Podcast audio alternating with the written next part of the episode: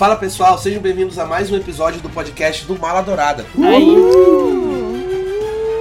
Gente, é um prazer estar de volta e apresentando um podcast. Eu nem sei mais como é que faz, eu tô tão acostumado com a Baiana apresentando podcasts há tanto tempo que eu sou convidado dela. Então, vamos ver se eu ainda tenho o jeito da coisa. Estamos aqui reunidos em mais um episódio do podcast numerado e hoje nós vamos falar de Lobisomem na Noite, o primeiro especial da Marvel Studios, diretamente para o Disney Plus. E vamos falar bem e vamos falar mal também, porque vocês sabem, já viram que tem uma integrante no podcast que ela sempre gosta de ser do contra nas coisas. Mas é bom ter uma pessoa que fica contra porque ela propõe discussão, né? E aí o podcast fica bacana. Vou apresentar o, o esquadrão que está aqui hoje. Eu sou o apresentador deste episódio, Rafael Mendes. Quem está comigo aqui é ele, o nosso anjinho, Nossa Senhora, me dê a mão, Lucas Freitas. Cuida do meu coração. Zabumba, galera, tudo bem com vocês? Saudades, meu Deus, que diferente, faz muito tempo. Também estou com ela, a nossa praticamente apresentadora titular. Pra quem tá acompanhando, sabe que só ela que apresenta agora. Ana Brasileira, a baiana. E aí, nossa, é muito estranho realmente não estar apresentando. Chega a me dar uma paz, menino. Sacanagem. Eu tô adorando apresentar o Encena. Se você não sabe, está rolando nosso Encena de Casa do Dragão. Queria convidar você para escutar também nossos episódios, com vários comentários moralmente duvidosos, eu diria. Ó, Baiana, esse programa sai quando? Sai toda terça-feira, mais ou menos ali ao meio-dia, no seu Spotify ou qualquer plataforma de áudio, comentando o episódio lançado no domingo anterior. Tem espírito. Que coisa interessante, muito obrigado. Ela tá fazendo o jabá dela, não tem jeito. Também estou aqui com ela, diretamente da Unicinos, Gabriela de Almeida. Que.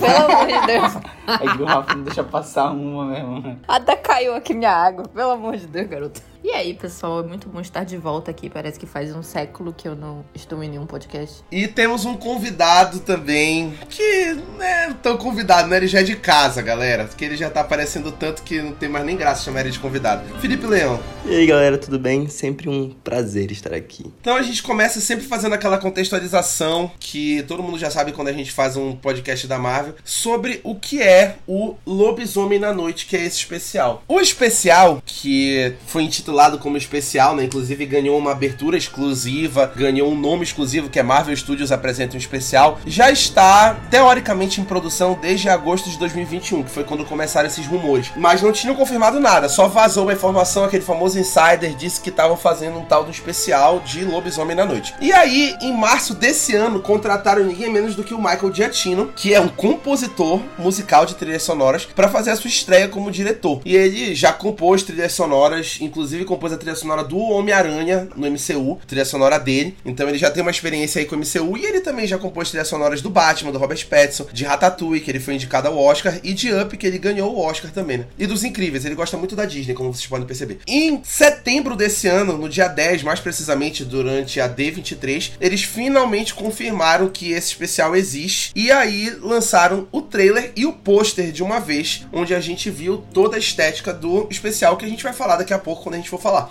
E aí a gente já teve a confirmação que o Gael Garcia Bernal seria o Jack Russell, que é o Lobisomem na Noite, o protagonista, e o molho que é o Gael Garcia Bernal, né? E tu mamá também. Laura Donnelly seria Elsa Bloodstone, que é da linhagem de caçadores Bloodstone dos quadrinhos da Marvel. E eles também confirmaram que iria aparecer um outro monstro da mitologia da Marvel, que é o Homem-Coisa. E aí a gente teve ali a confirmação de que se trataria de uma caçada de monstros, nada muito profundo dentro do que o especial iria falar, porque a gente iria descobrir sozinho quando a gente assistisse. Cara, eu queria iniciar falando que eu não sabia nada dessa HQ, nunca tinha ouvido nem falar, e achei muito legal eles trazerem aí esse conteúdo de uma forma diferente, inclusive a gente estava comentando aqui, antes de começar, né, sobre a duração, que é um longa de 55 minutos, muito difícil da gente encontrar isso hoje em dia, e que eu particularmente achei muito legal. Além desse diretor aí que nunca tinha ouvido falar, depois descobri que na verdade ele é compositor, cara, achei que ele se garantiu, mas a gente vai comentar melhor lá na frente. É o Lima Manuel Miranda da Marvel, compositor e diretor. Achei muito legal porque eu lembro que em 2020, mais ou menos, saiu, né, em comemoração aos 50 anos da Marvel, exatamente um quadrinho, uma minissérie de quadrinhos, acho que foi de 5 ou 3, 4, sei lá, contando a história do Homem-Coisa junto com os Vingadores, né? Então já deu esse gostinho. E eu foi muito bem recebido, lembro que na época, tanto que a partir disso começaram a se falar de inserir esse tipo de monstros dentro do MCU, porque realmente o MCU vem crescendo de uma forma que estão abrangendo diversas áreas, não somente a parte dos heróis, mas também a questão de mitologias. Nós tivemos Thor agora falando sobre a mitologia nórdica, falando sobre a mitologia grega também, a Wanda com a parte de feitiçaria começando a vir, é o Blade, Cavaleiro Negro, então tudo isso vem trazendo. E eu acho que foi um momento muito acertado assim dentro do MCU e muito importante também com essa temática de Halloween, essa temática de monstros sobrenaturais. Então achei que foi muito legal e me agradou muito filme. A partir daqui, vocês sabem, como sempre, a gente deixa o aviso de spoiler, porque a gente vai começar a falar com detalhes da trama e do que aconteceu. Então, como eu sempre reforço, se você não assistiu Lobisomem na Noite, não é nem para você estar escutando esse podcast. Primeiro assista, depois venha escutar o resto do podcast para não pegar nenhum spoiler. Começamos falando dos pontos positivos, que na minha opinião são muitos, eu acho que para a maioria dos presentes aqui também. E aí a gente começa falando do que mais agradou desde o trailer de Lobisomem na Noite, que é a estética em homenagem a filmes de terror clássicos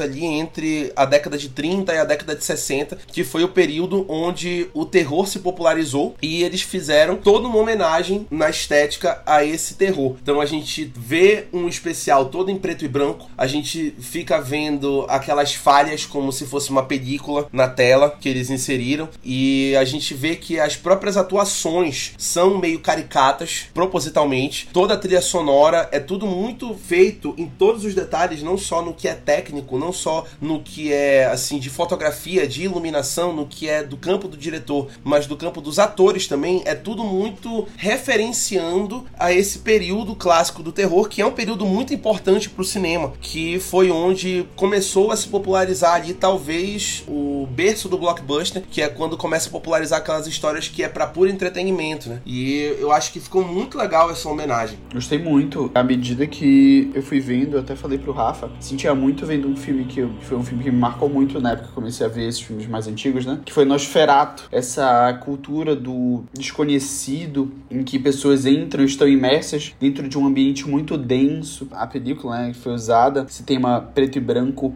dá muito essa imersão realmente do suspense, do desconhecido. Então achei que foi muito acertado e casou muito com o filme. Achei muito, não caricato de uma forma ruim, mas achei muito acertado realmente do tema, da temática, do gênero, né? Eu amei essa estética. Para mim, assim, foi o ponto hiper positivo da produção. E é muito bonito de assistir. Normalmente eu sou aquela pessoa do Mala Dourada, né? Que implica com, com filme preto e branco. Mas eu achei genial a sacada. E foi algo que muito me lembrou também o thriller do Michael Jackson, né? Na época foi um curta, assim, absurdamente bem feito, que todo mundo falava sobre e tudo. Então me lembrou muito, né? Toda essa estética aí que o Rafael falou. Eu achei muito positivo. E eu gostei bastante da escolha, né? Pro papel principal, assim. Porque eu, particularmente, nunca tinha visto. E ele é diretor, né? O Gael Garcia também. Ele é mexicano e tudo mais. Então eu achei, assim, que a, Marvel tá investindo muito nessa questão de diversificar o seu elenco e diversificando cada vez mais, sabe? E isso é muito bacana. Outra atuação que eu gostei, só que eu não sei o nome da atriz, como sempre, né? Nunca sei os nomes. Mas é aquela que faz a, a mãe da Elsa, que é a malucona lá, né? Gente, eu achei genial a atuação daquela mulher, porque realmente, tipo, entra naquela coisa do caricato, mas ela é uma personagem super importante ali naquele contexto, né? E, tipo, ao invés dela me assustar, eu tava rindo dela. Mas, enfim, excelente. Adorei. Inclusive, foi muito legal tu teres falado do thriller, porque o thriller, mesmo sendo um clipe musical, ele é muito relevante pro cinema de terror, né? Porque é, é revolucionário, né? Como pode, né? O Michael Jackson. Pô, imagina o especial ser comparado com o thriller do Michael Jackson, um clipe, é porque tá indo no caminho certo, né? E é quase um curta, né? 15 minutos de clipe, se não me engano, alguma coisa assim. Eu gostei muito dessa estética também. Eu acho que eles conseguem trabalhar de uma forma prática. Tudo que é proposto ali, o, o cenário não é nada absurdo, é um cenário bem estudado ali, que consegue ser muito bem aproveitado. Eu acho que essa própria filmagem que o Giantino faz, ele aproxima do rosto das personagens assim, igual esses filmes de terror clássico. Então fica aquele estilo meio horror que a gente percebe pela expressão dos personagens. Eu acho que ele trabalha bacana essa questão das sombras também. E o que eu mais gosto nessa estética foi justamente no momento da transformação do lobisomem, né? Aí que foi muito thriller para mim. Cara, eu tava muito receosa de aparecer um um lobisomem cheio de CGI. Mas eu fiquei feliz que foi um trabalho de maquiagem, um trabalho de figurino. Causa uma estranheza, mas eu acho bem melhor do que apelar para um lado de CGI puro, assim. Nessa questão do preto e branco, eu achei bem bacana também. O preto e branco, eu achei que super combinou. Mas esses, esses efeitos do rolo e tal, dessas películas, eu acho um pouco desnecessário. Eu acho que sobra um pouco. Não atrapalha, mas eu acho desnecessário. Eu não acho que agrega muito, até porque o próprio aspecto da tela, tipo, não faz sentido ali. E eu achei meio igualmente, assim, sabe? Não achei que agregou muito, não. Achei meio. Tanto faz. Achei que podia ter retirado isso. Mas eu gostei muito. Eu também amei todos esses pontos que vocês já falaram. Eu acho que foi um puta acerto da Marvel. E eu gosto. Eu gosto muito de homenagem, assim, no cinema no geral. Então eu gosto como eles escolheram fazer essa homenagem. A fotografia, além de todas as referências que vocês já falaram, me lembrou muito a Cidadão Kane. Desculpa, mas lembrou o preto e branco ali, as sombras e tal. E assim, eu não achei que sobrou esse negócio de fingir que é película. Achei lindo, achei fofo. Além do cenário, cara, assim, a gente tá acostumado a ver isso em filmes em universos meu, né, assim, não tanto dentro do universo da Marvel e eu tô gostando de ver ela explorar esse tipo de mitologia. Essa mitologia que a gente já viu ser tanto explorada. Sei lá, fiquei sentindo falta de um vampiro nesse filme. Falar a verdade para vocês. Eu pensei muito em entrevista com vampiro, sabe? Aquelas coisas bem. Mas, pô, depois do fiasco que foi. Como é o nome do vampiro? Não fala. Não fala. Morbius. Não fala. Aquela merda. Aquela merda. Era melhor deixar fora mesmo.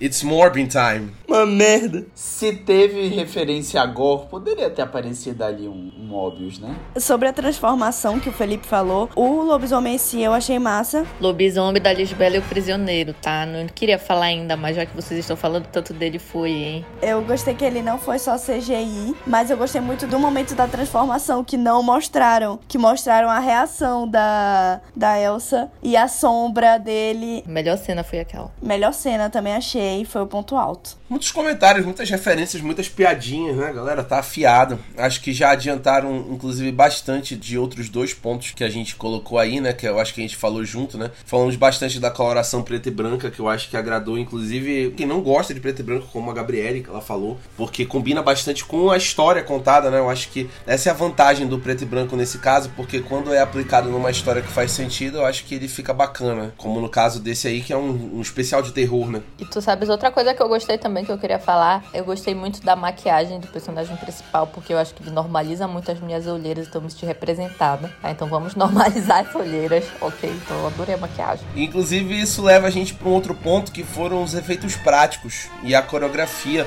do especial, porque a gente vê que eles não usam muito de efeitos visuais feitos em computador. E a coreografia de luta da Elsa é todinha da Viúva Negra, adorei. Muito bom, inclusive, a coreografia de luta dela. Os efeitos práticos muito bem utilizados. Reforça, inclusive, a ambientação no que ele quer homenagear, né? Que é os filmes de terror clássicos. Eu acho que não teria ficado tão verídico, verossímil e fiel se não fossem utilizados efeitos práticos. Se a gente tivesse efeitos visuais, eu acho que não teria tido o mesmo efeito. Em tudo, ele usa efeitos práticos, praticamente, né? Eu acho que em alguma coisa ou outra, como por exemplo o nome em coisa, claro que não tinha como, né? Ou então nos efeitos da pedra, que é a pedra de sangue, né? Que é chave na trama. Mas o resto, como a transformação que já falamos do Jack em lobisomem, é muito efeito prático. E a roupa que ele usa, né? Com a maquiagem que ele usa depois quando tá transformado, eu acho que foi um belíssimo acerto para trazer uma imersão para esse especial. Concordo totalmente. Achei um ponto muito legal que realmente não é desconexo. A gente vê, sei lá, pessoas que se transformam em outras coisas, né? Dentro normalmente de filme de herói, muda descaracteriza totalmente. Achei muito interessante até que ele tinha aquelas pintinhas, quando foi falando da maquiagem dele. Quando ele vira lobisomem, ele continua com as pintinhas, sabe? Então dá um, um sinal, tipo assim, ele não perde a humanidade em nenhum momento. Ele vira um lobisomem, mas ainda lá dentro tem o Jack, sabe? É, achei isso são toques sutis, assim, e eu acho que são muito, muito bem trabalhados. Cara, eu não senti tanta segurança na Laura Donnelly, tá? Tipo, não saco muito ela, assim, mas não foi uma personagem que me pegou tanto, principalmente nas coreografias de luta. Tipo, ela lutando com aqueles mondrongos gigantes, aqueles caras enormes, e assim, até onde eu sei, essa galera não tem poder, né? Eles só são caçadores. Então eu fiquei, tipo, mano, um pouco irreal, assim, como se ela tivesse algum tipo de poder, sabe? Eu acho que ela podiam. Depois conseguiram aproveitar melhor a questão de, enfim, as armas que ela foi achando, né, e tudo mais. Aí eu achei foda, achei massa. Mas não sei, ela de início assim não foi uma personagem que me cativou tanto.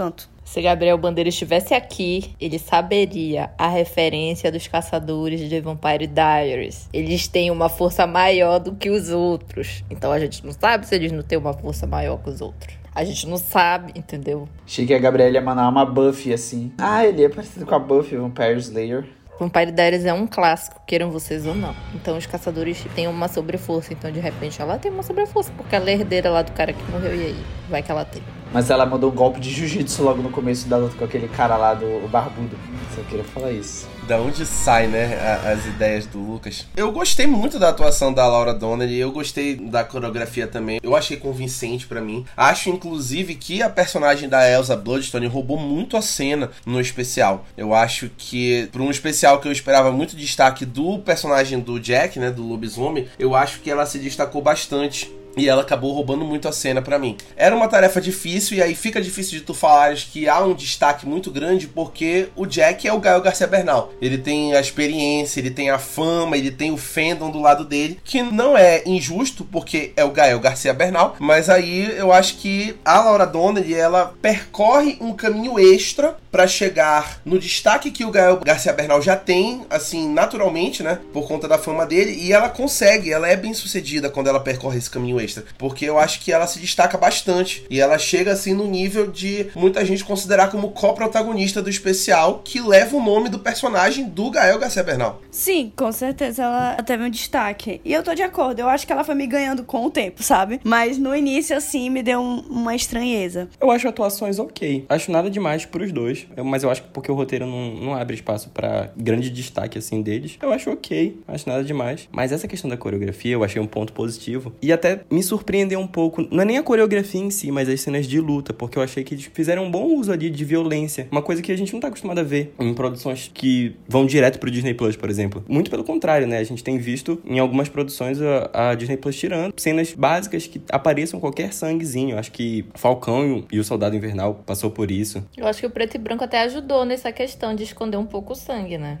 É, ajudou, mas assim, tem algumas cenas que são mais explícitas, assim, ah, tirei o braço do cara, não tem como disfarçar não tirar o braço do cara. Mas achei bacana, achei bem bacana isso, me surpreendeu. Tem até uma cena que eu achei muito interessante. A cena que ele tem aquela porta e o lobisomem começa a arremessar as pessoas e a câmera vai aproximando. E aí, tipo, à medida que ele vai matando, vai respingando sangue na tela. Cara, eu achei muito bonito, tipo assim, muito visual, sabe? Eles não tinham vermelho, eles não tinham como fazer isso uma coisa muito gráfica, né? Então, tipo, ele vai, tipo, te dando essa ambientação pra criar um clima de suspense. É, nossa, achei primoroso. No meio do filme, eu fiquei tipo, gente, qual a classificação indicativa disso aqui? Eu fiquei em choque, assim, também com essa violência. E gostei muito. É, mas acho que considerando que agora o Disney Plus tá com Daredevil, tá com Jessica Jones, tá tipo essas séries super violentas da Marvel Netflix estão lá agora, né? Então, eu acho que Lobisomem da Meia-Noite até meio tranquilo. Eles estão agora com controle parental no Disney Plus, né? Inclusive foi por conta da entrada das séries da Marvel Netflix que eles colocaram esse controle parental. Então eu acho que é muito mais fácil agora pra eles fazerem séries e produções no Disney Plus com conteúdo mais adulto, né? 18 anos pra cima. Eu gostei também dessa parte do sangue, acho que foi um belo acerto. Nossa, essa cena que o Lucas falou que o sangue jorra na câmera, né? Parece que tá vindo na câmera, foi lindo, foi lindo. Foi filme de terror clássico pra mim. Muito bom. Queria retomar um ponto aqui, a Gabriele falou bem mais cedo aí sobre a atuação da Harriet Sanson Harris, que faz a Veruca, que é a madrasta da Elsa. Achei muito boa também. Eu acho que quando eu falei da questão do caricato do filme de terror, eu tava pensando exatamente nela, na forma que ela fala, nas caras que ela faz, né? Eu acho que ela foi realmente. Isso, os gritos, eu acho que foi realmente um ponto muito chave. Muito surpreendente pra mim a direção do Michael Giacchino. Eu acho que pra um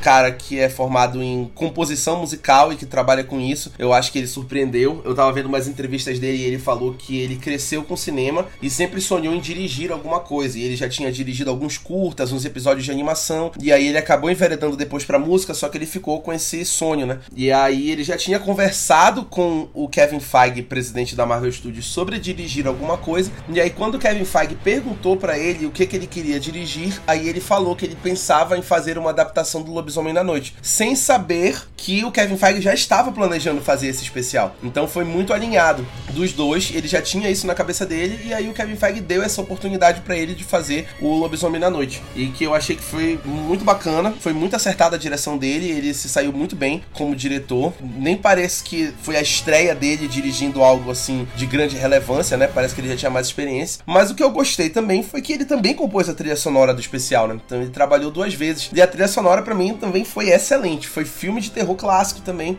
Eu achei que foi muito boa a trilha sonora que ele compôs do especial, da abertura de especial, né? Que eu falei que eles fizeram uma abertura exclusiva. Ele compôs a abertura do Marvel Studios Apresenta Especial. Ele recompôs aquela abertura da Marvel Studios especial, né? Que é de terror, que, vai, que foi lindo, né? Também foi muito bacana aquela abertura. Ele recompôs e toda a trilha sonora do especial, do começo ao fim, foi tudo composição dele, que também traz aquela ambientação de terror toda, né? Que eu acho que sem as trilhas sonoras, os filmes de terror clássicos não seriam nada também. Eu gosto muito da direção dele. Fica aquela dúvida, né? Se ele realmente conseguiu impor o estilo dele, se ele conseguiu pôr em prática a estética que ele queria, porque não dá para comparar com trabalhos antigos dele, ou se isso já tava na cabeça do Kevin Feige, tudinho do jeito que foi jogado ali. Mas a impressão que me passou é que ele conseguiu botar a mão dele ali, pelo que eu vi. E me agradou porque ele conseguiu manter o mesmo tom do início até o fim do especial. Coisas que não estavam acontecendo em, em, produções da Marvel que ela estava tentando dar uma repaginada, estava tentando fazer um tipo de renovação. E aí, por exemplo, Shang-Chi, vou pegar Shang-Chi aqui,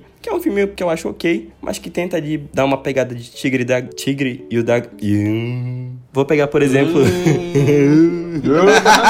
não sei falar dragãozinho. Ai, um dragãozinho. Ai, um dragão.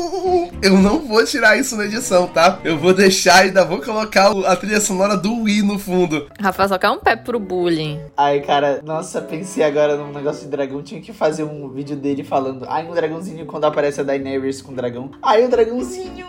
Eu vou fazer isso. Vou fazer essa edição. Ai, um dragãozinho. Coitado do convidado, gente. Se traumatizando, menino, pelo amor de Deus.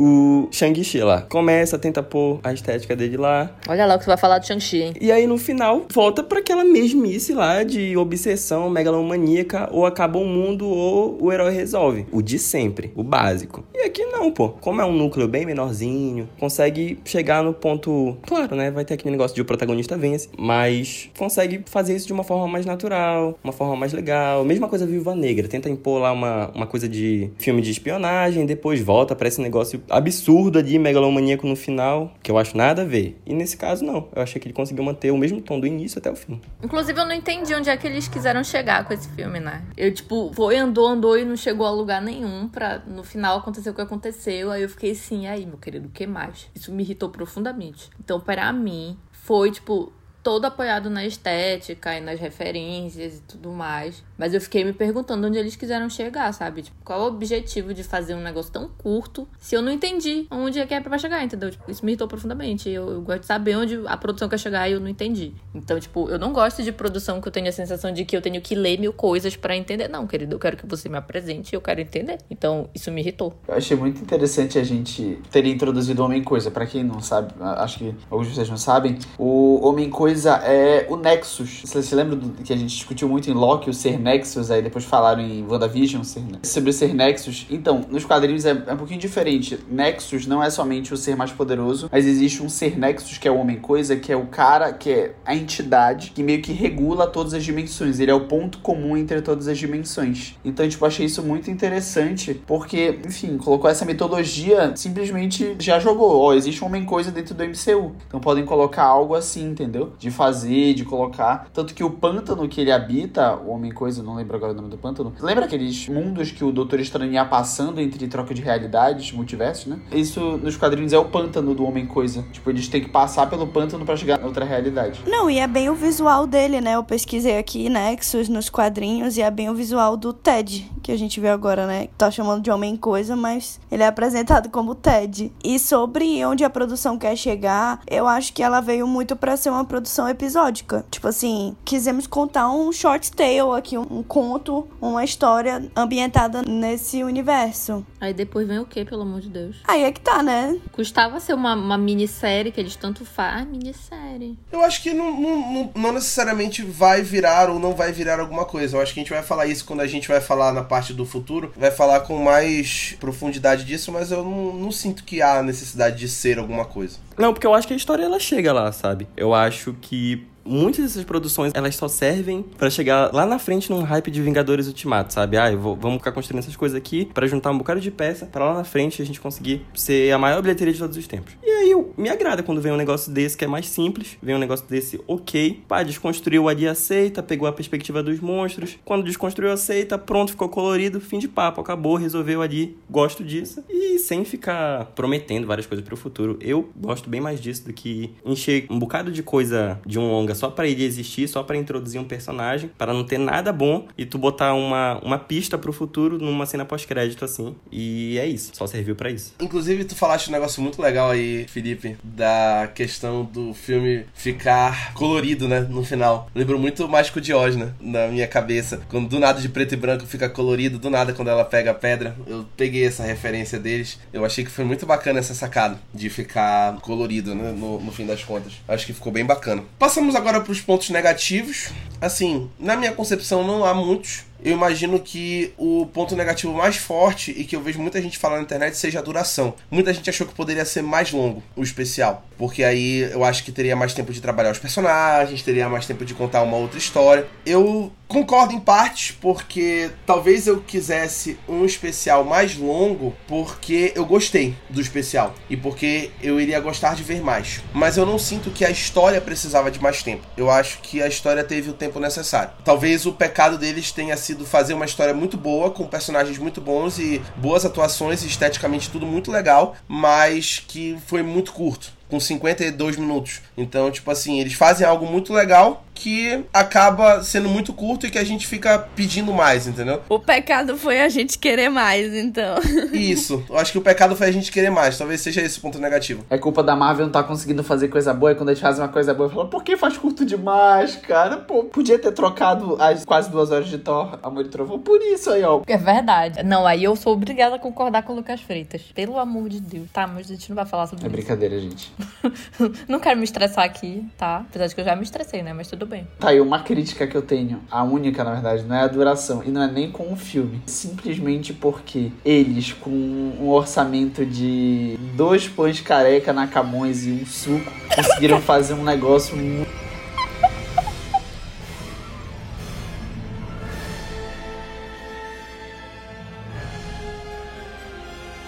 Dois pães careca.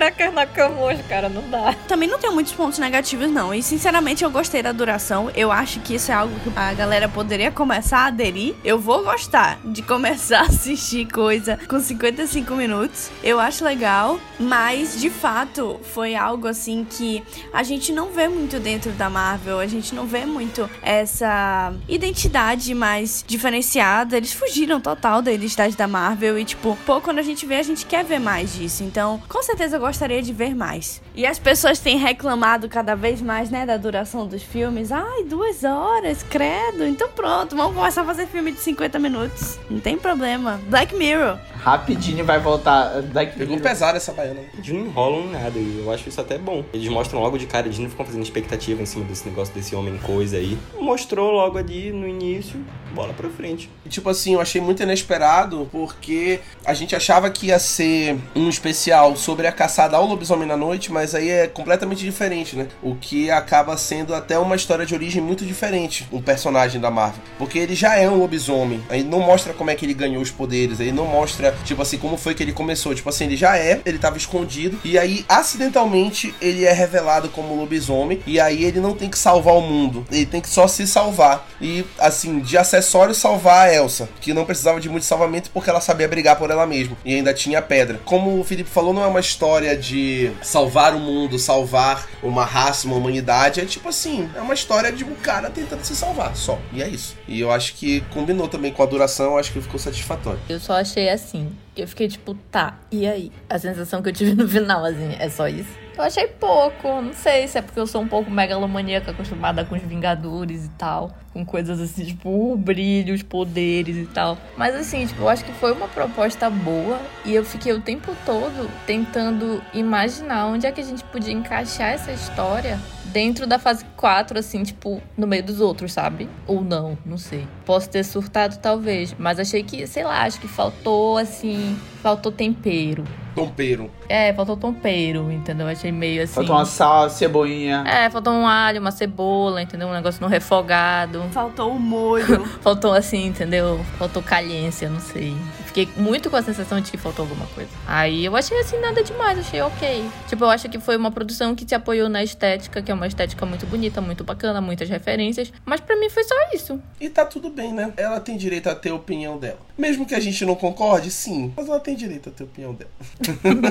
Agora a gente vai falar das referências que esse especial trouxe. Falamos lá no começo que ele trouxe referências aos Vingadores. Pô, foi ótimo, né? Eles terem falado dos Vingadores, que os Vingadores salvam o mundo ali, daquelas ameaças normais, mas que tem um mundo sobrenatural por trás. Eu sempre gosto quando eles falam assim: ah, os Vingadores salvam só o que você conhece. Tem muita coisa por trás que você não conhece que os Vingadores não salvam. Eu adoro isso. Sai daquela coisa de, ah, vamos destruir uma cidade para salvar o mundo, né? Que é o que os Vingadores sempre fazem. E aí já entra naquela ideia de fugir do, do comum, né? A gente tem aí um personagem peculiar que é o Ulysses Bloodstone, que ele aparece já morto no especial, que é o pai da Elsa. Ele aparece ali como aquele robô animatrônico, né? Que fica falando com eles. E, inclusive eu adorei a piada dele. Eu estarei morto de inveja de vocês. o trocadilho, muito bom, porque ele tá morto. Eu acho que em inglês funciona muito melhor, né? Porque em inglês ele estaria falando rooting, né? Que é torcer, mas aí ele fala rotting, que é apodrecer. Aí eu acho que em inglês funciona muito melhor para eles, mas eu achei que ainda foi engraçado. O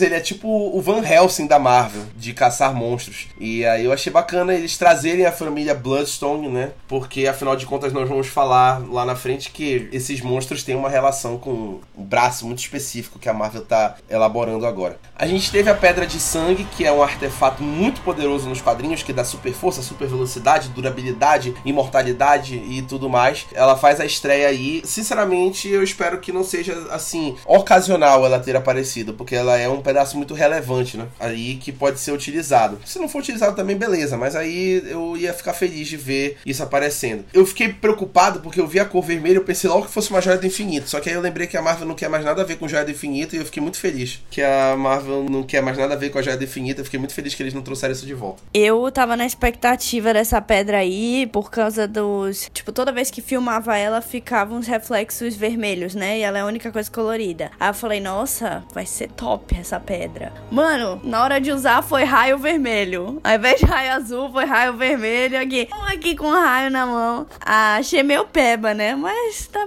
tá valendo. Melhor do que ser uma joia do infinito. Ah, mas a produção toda é meio tosca. Tudo é meio tosco. O lobisomem é toscão, e aí? É a vida. Ah, eu achei tudo, lobisomem. Eu amei. Ah, eu achei ele super tosco, mas é a vida. Não acho, eu achei bem top, cara. Talvez eu tenha achado o Gael Garcia Bernal a melhor parte. Sim. Mas aí, né? Deixa abaixo, deixa abaixo, deixa abaixo. Obrigada por esse comentário. O Homem-Coisa, já falamos, foi muito bom ele ter aparecido, né? Expandiu aí a questão dos monstros. Esse ponto aqui é muito peculiar, porque aqueles guardas que estavam lá durante a reunião são da TVA, que é a agência do Loki. E aí eu estava na dúvida do porquê tinham guardas da TVA, que é a agência que controla a variação do tempo, né? Da linha do tempo. Mas aí o Lucas já me explicou que provavelmente é por causa do Homem-Coisa, né? Então aí obrigado, Lucas, pela explicação, que aí já deu aí esse contexto do porquê que tinha o cara da TVA lá. E eu achei muito bacana essa conexão muito singela de trazer a TVA, porque eu acho que seria muito grosseiro trazer qualquer outra coisa da Marvel para esse especial. E aí tu traz a TVA, que é uma agência que regula ali as linhas do tempo. Achei interessante colocar isso e ligar a esse especial tratando de multiverso. Eu acho que foi a melhor participação que poderia ter tido do grande universo da Marvel. Concordo total. E foi como eu falei, né? Só faz trazer mais sentido. O Homem Coisa Ted como sendo o Nexus.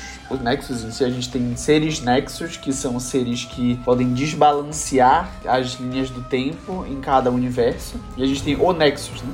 Então achei, nossa, achei genial. Na hora que entrou a TVA, eu falei, é a exato, tá certa é a teoria. É o Nexus. E eu acho isso muito interessante porque, olha isso, cara, isso eu achei genial. Eles inseriram um cara que é chave assim para multiverso, chave mesmo porque ele é a personificação da troca de dimensões, troca de multiversos, de uma forma completamente simples, que não precisa de muita explicação. Tu já tem uma familiaridade com ele, acha ele engraçado, é o Ted. Acabou. Depois explica que ele é o Ser Nexus. Acabou. Sabe? Ah, eu achei genial, genial mesmo. Mais cedo falamos sobre o que é que Lobisomem na Noite representaria para o futuro da Marvel e é interessante a gente pensar que é uma produção autônoma, então ela não depende de nada antes e ela não influencia diretamente nada depois. Eu acho que ela facilmente se sustentaria sozinha, sem precisar de nenhuma conexão além dos detalhes pequenos que ela estabelece, mas nenhuma conexão para sobreviver. É muito bacana ver como foi construído isso porque simplesmente terminou e pronto. Beleza. Foi um especial especial. Se não tiver mais nada, foi um especial onde a Marvel explorou um material dela. Ela achou uma brecha para explorar esse material sem precisar conectar ele com mais nada de forma grosseira no universo e funcionou e pronto. Então, não necessariamente precisa ter uma conexão. É claro que pode ter. Vou falar daqui a pouco de um ponto específico que pode ter uma conexão no futuro dada a ambientação no MCU. É, como a gente já comentou sobre, eu também gostei. Eu acho que assim, a possibilidade de fazer uma produção episódica como essa faz com que a gente conheça outros outros personagens e universos dentro da Marvel que, por exemplo, eu nunca ouvi falar de Lobisomem na Noite e talvez eu nunca ia conhecer esse personagem, sabe? É um tipo de produção, né? Eles não precisam botar tanto orçamento, nem tanta energia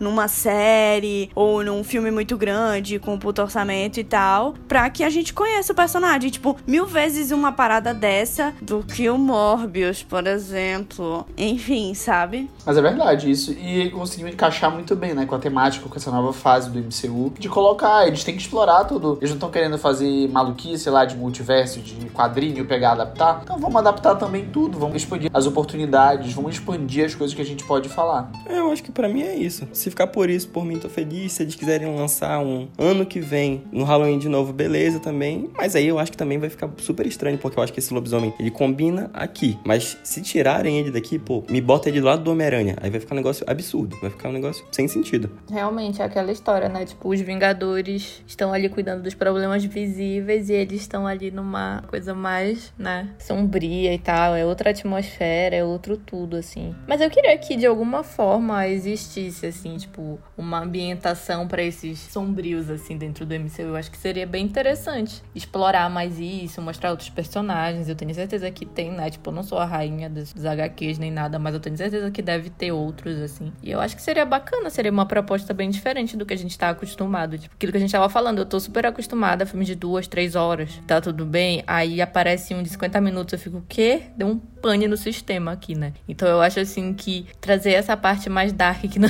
que não seja o seria interessante. Só para complementar, o Felipe falando que ficar estranho, o, o lobisomem e o homem-coisa do lado do Homem-Aranha tem um quadrinho que o homem-coisa ele é picado por uma aranha e ele vira o Homem-Aranha. É legal. Meu Deus! Coisa-aranha. Esse ponto que a Gabriele falou agora é muito interessante porque existe uma possibilidade de ter uma ambientação dentro do MCU, né? Porque o Lobisomem da Noite, ele é um personagem sobrenatural. E aí a gente tá vendo que tá tendo uma expansão do sobrenatural agora num braço específico do MCU. Então a gente tá falando de Cavaleiro da Lua, né? Pra quem sente muita saudade do nosso querido Mark Spector. Do Oscar Isaac. Saudades, cara, por favor, volta. Tópico sensível. E, e para quem lembra, a gente teve um surto aí em março e abril assistindo Cavaleiro da Lua e acompanhando em cena. Inclusive foi o último cena que eu apresentei. que saudade. Antes do Rafael ser deposto da apresentação dos encenas. Exatamente. Rolou aí um, golpe, né, dentro do Mal Dourado. E aí, pô, muito bacana seria conectar aí o Cavaleiro da Lua com o Lobisomem na Noite, por exemplo. Mas vou além. Falo também do Blade, que o Blade também é um personagem sobrenatural, caçador de vampiros. E a gente sabe que o Blade Blade vai estrear né, agora em 2024, só que foi adiado, né? E a gente vai ter uma Herschela Ali ali no papel. E também seria interessante ter o Blade aí conectado com o Lobisomem na Noite. Não falando só do Lobisomem na Noite, mas também da Elsa Bloodstone, que agora tá com a Pedra de Sangue, que também se torna um ser sobrenatural dentro do MCU. Enfim, a gente tem o Cavaleiro Negro de Eternos, que é o Kit Harington, Jon Snow também, que também é do campo sobrenatural. Então a gente tem uma expansão muito grande acontecendo no sobrenatural aí dentro do MCU. E E aí, conectar o Lobisomem na Noite e a Elsa Bloodstone com esses personagens, com o Aegon, seria muito bom, né? Eu acho que ia criar aí um, um braço sobrenatural muito interessante dentro da Marvel. E o Lobisomem na Noite e a Elsa já caíram no gosto do público com 50 minutos de especial. E eu acho que seria excelente ter ele nesse universo expandido. Eu acho que devia ser criada uma grande farofa dos Darks, assim, do MCU, sabe? Tipo, Vingadores ao contrário. Eu ia achar ótimo. É, os caras vão fazer um Thunderbolt, né? Podia muito bem ter uma equipe do MCU só de sobrenaturais.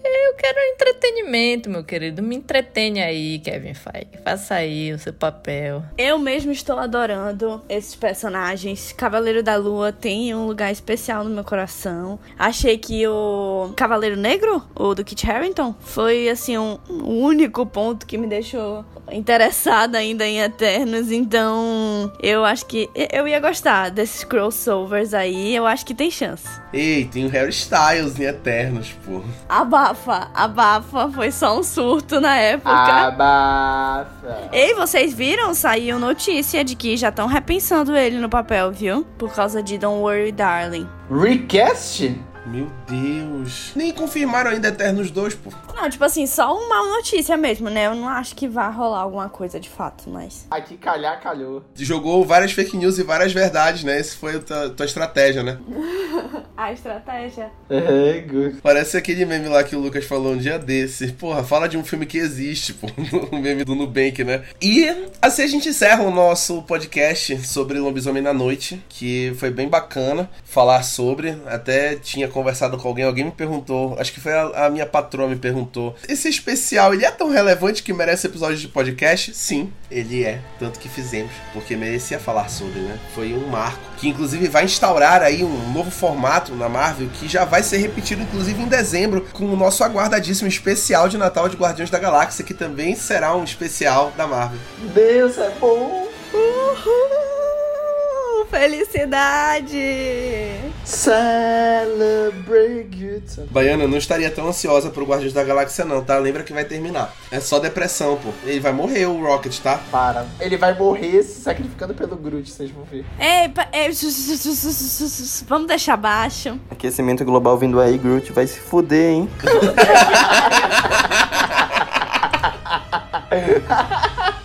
O Groot na Amazônia, assim, pô, mano, achei que ia ser bom. Tu fica treinando piada em casa, né, Felipe? Essa foi boa, muito obrigado. Eu vou levar essa pro meu repertório. Queria agradecer aos comentaristas do episódio de hoje, Lucas, Baiana, Gabriele e o nosso queridíssimo convidado Felipe pela contribuição aqui no nosso episódio. Queria agradecer aos nossos fiéis ouvintes que acompanham nossos conteúdos, todos os conteúdos que a gente faz, que não são poucos. E queria pedir para vocês sempre indicarem a gente pros seus amigos que vocês acham que vão gostar do nosso conteúdo, que vão gostar de ouvir, de ler tudo que a gente produz, o que a gente faz. E também pedir para vocês ficarem acompanhando a gente nas nossas críticas, nos nossos especiais no feed, no maladorada.com.br, que agora está com críticas exclusivas somente no site. Então, entre no site para ler as críticas que só estão lá, justamente para vocês acessarem mais conteúdos e ouvir todos os nossos podcasts, né? A Baiana já fez um grande jabado em cena, a Casa do Dragão, que está sendo um grande sucesso, são os nossos episódios mais ouvidos da história do Encena. E o nosso episódio mais ouvido de podcast também está lá. Então confiram lá. O Felipe também está lá comentando a Casa do Dragão toda semana. O Lucas apareceu uma vez só, então não vou comentar sobre o assunto. No pior episódio para ele, inclusive, que nunca foi tão ruim para ele como foi aquele, depois ficou super leve. E escutem nossos outros programas, a gente tem 30 minutos de soco sem perder amizade, os melhores e piores filmes do mundo. O Rayo sobre animes, Valkyrias sobre conteúdos de mulheres no audiovisual. Fiquem ligados em mais episódios do nosso podcast numerado. A gente se vê na próxima e tchau. Tchau! Tchau, galera. Tchau. Tchau.